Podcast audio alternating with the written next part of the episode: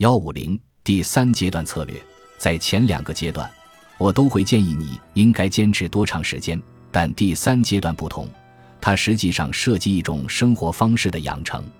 终身坚持这一阶段，有利于延长你的寿命，你也不会受到一系列健康问题的困扰。你要继续按照我的两份食物清单管理你的饮食。如果你对凝激素有较强的耐受力，你也可以对自己目前的饮食进行微调，继续食用推荐食物清单里的食物，主要是当地出产的自然成熟的食物。一旦你的肠道得到修复，你就要摄入更多的生酮脂肪。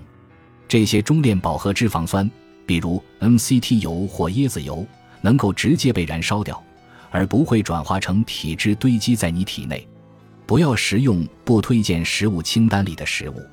如果你愿意或已经准备好了，你可以逐渐在饮食中加入少量不成熟的含凝激素的食物，比如黄瓜、西葫芦和日本茄子。一周只尝试一种含凝激素的食物。如果你已经能够接受上述含凝激素的食物了，你可以尝试食用传统的西红柿和辣椒，但一定要去皮去籽。每种食物都要尝试一周的时间，以便观察你的身体反应。接下来，你可以尝试食用少量用高压锅蒸煮的豆类，仍然是一周一种，不能心急。毕竟你有一生的时间呢。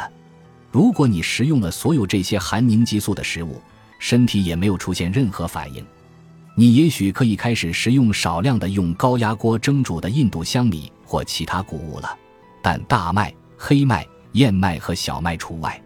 少食少餐，你读到第十章的时候就会知道，这种饮食习惯可以让你的肠道、大脑和线粒体从繁忙的消化和产能工作中抽身并休息一下。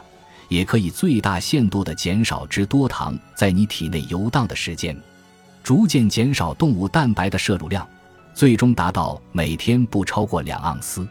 把菜叶、某些蔬菜、蘑菇、坚果和麻类植物作为你所需蛋白质的主要来源。